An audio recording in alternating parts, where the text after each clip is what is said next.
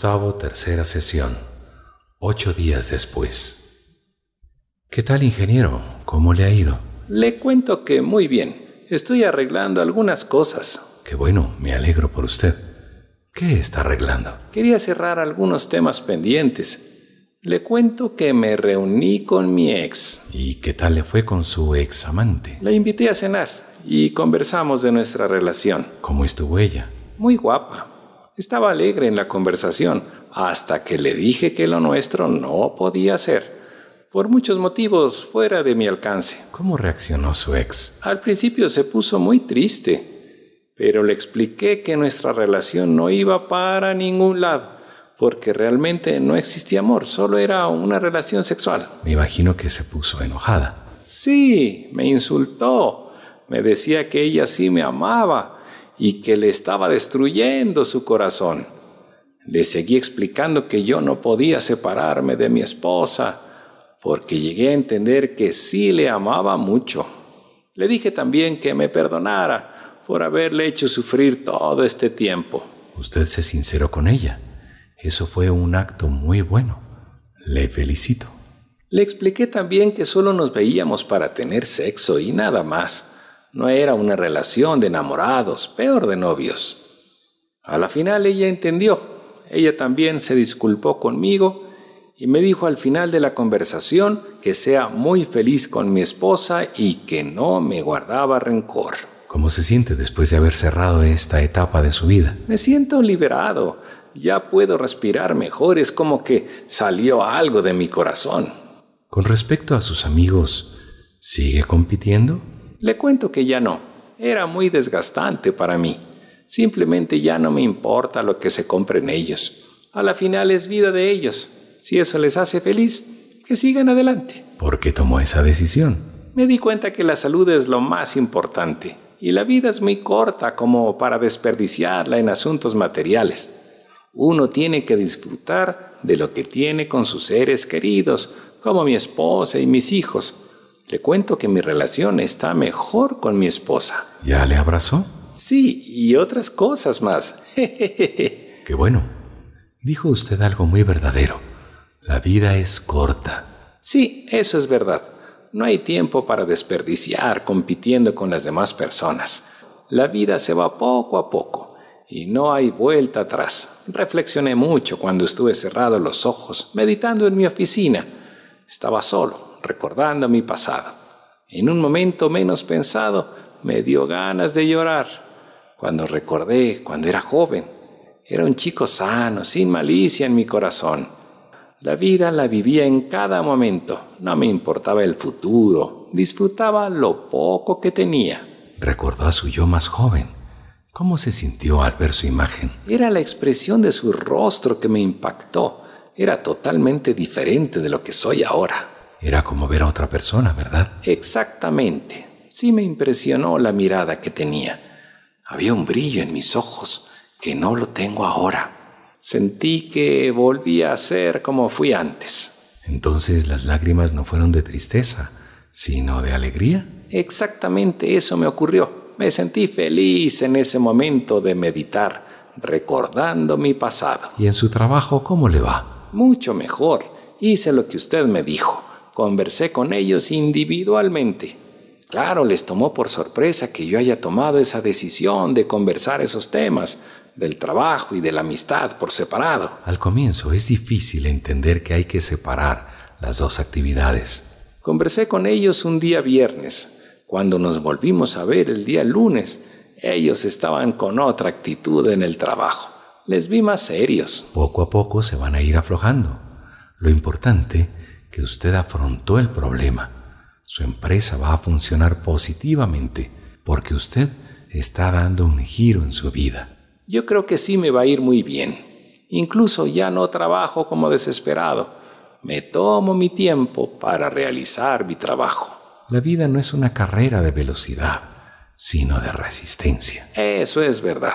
Me siento mucho más tranquilo afrontando mis propios miedos. ¿Cómo está su carácter?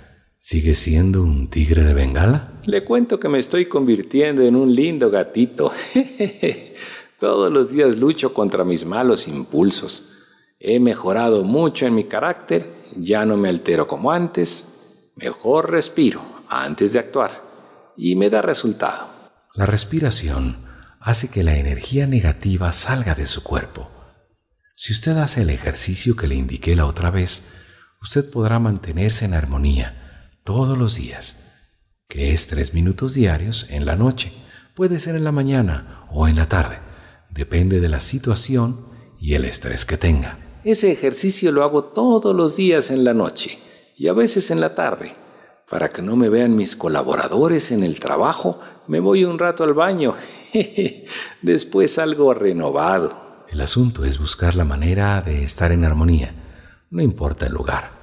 Sí sería muy bueno que entre a un gimnasio para que mantenga su cuerpo activado a nivel muscular. Sí, pensaba entrar a un gimnasio, pero adivine con quién. Con su esposa. ¿Qué come que adivina? Quiero que ella también esté en forma. Acaba de hacer algo maravilloso. Lo felicito. Estoy disfrutando realmente lo que tengo y tengo una familia espectacular. No se olvide de disfrutar de usted mismo. Todo comienza en usted y termina en usted. Tiene razón. Tengo que disfrutar de quién soy en realidad. Exactamente. Y después disfrutará su transformación positiva. En eso estoy. Yo sé que lo voy a lograr. ¿Qué planes tiene a futuro? Nada. Lo único que existe es el presente. Depende lo que haga en este momento, mañana será mejor. Lo felicito, lo está entendiendo. Le pongo un ejemplo de lo que acaba de decir. Si una persona pide disculpas hoy día, mañana se va a llevar mejor con esa persona que ofendió. ¿Qué le parece, ingeniero? Me parece muy bien. Eso es lo correcto. Arrepentirse de lo que uno ha hecho y pedir perdón después. Es el camino correcto. ¿Le puedo hacer una pregunta con respecto a mi hijo menor? ¿Cuál es la pregunta? Ahora que ya estoy compartiendo con mis hijos, me doy cuenta de muchas cosas. Le veo a mi hijo muy introvertido, muy callado y a ratos muy ausente cuando estamos almorzando en familia. ¿Qué edad tiene su hijo? 20 años y está en la universidad. ¿Y cómo le va en la universidad? No tan bien. Él tiene un problema que le tiene bloqueado. Puede ser el celular, que lo anda a llevar a todo lado. Puede ser. Yo veo algo más profundo. ¿Qué puede ser? La soledad. Él se siente abandonado. Mm, yo creo que es mi culpa. Trabajo como un burro.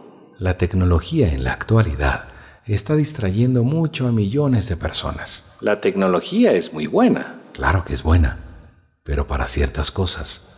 El ser humano es dependiente de la tecnología y eso no es bueno para su salud mental. Los jóvenes no pueden estar sin las redes sociales. Su vida se ha vuelto muy artificial. Mm, pueda que mi hijo esté adicto al Internet. Exactamente. ¡Qué barbaridad! Hay muchas adicciones y una de ellas es el celular. Lamentablemente el ser humano se escapa de su propia realidad. Es un mal necesario, así saldría. Es parte de la dualidad en este mundo. Hay buenas cosas en el Internet y cosas muy malas, pero uno elige qué le conviene. ¿Qué hacer para remediar ese mal? Ser un ejemplo en su casa. Cierre sus redes sociales. Pero yo no soy el adicto. Entonces, no tiene problema para cerrar sus redes sociales yo necesito para comunicarme. ¿Con quién se puede saber? Con mis familiares y con mis amistades. Es muy simple. Llámeles por teléfono y converse con ellos como se hacía antes. Ahora la gente no tiene tiempo. Es más fácil comunicarse vía mensajes rápidamente en ciertos momentos del día. Todos lo hacen en la actualidad. La verdad es que una llamada telefónica cuesta y los mensajes son gratis. No es por tiempo, es más por ahorro. ¿O me equivoco? Tiene razón, porque si costaran los mensajes, la gente no utilizaría esos mensajes. Los creadores de esa tecnología saben bien lo que están haciendo. Están creando adictos al Internet. Es como un narcotraficante. Las primeras dosis te las da gratis hasta que estés adicto. Después te vende la droga al precio que se le dé la gana. Eso va a pasar con el Internet. Ya está pasando. Hay aplicaciones que tienen un costo. Es bajo, pero ya cuestan. Y contrató esas aplicaciones, ¿verdad? Sí, porque las necesito. ¿Para qué? Caemos en lo mismo. Tiene razón. Me estoy volviendo un adicto al Internet. Cambie esa costumbre negativa por otra positiva. Llame a las personas, escuche sus voces, no pierda ese contacto humano. Use la tecnología apropiadamente. Lo voy a hacer, por mis hijos. Las personas sí tienen tiempo de sobra, sino que se hacen los ocupados. Nadie está totalmente ocupado. La gente pierde el tiempo en cosas sin importancia.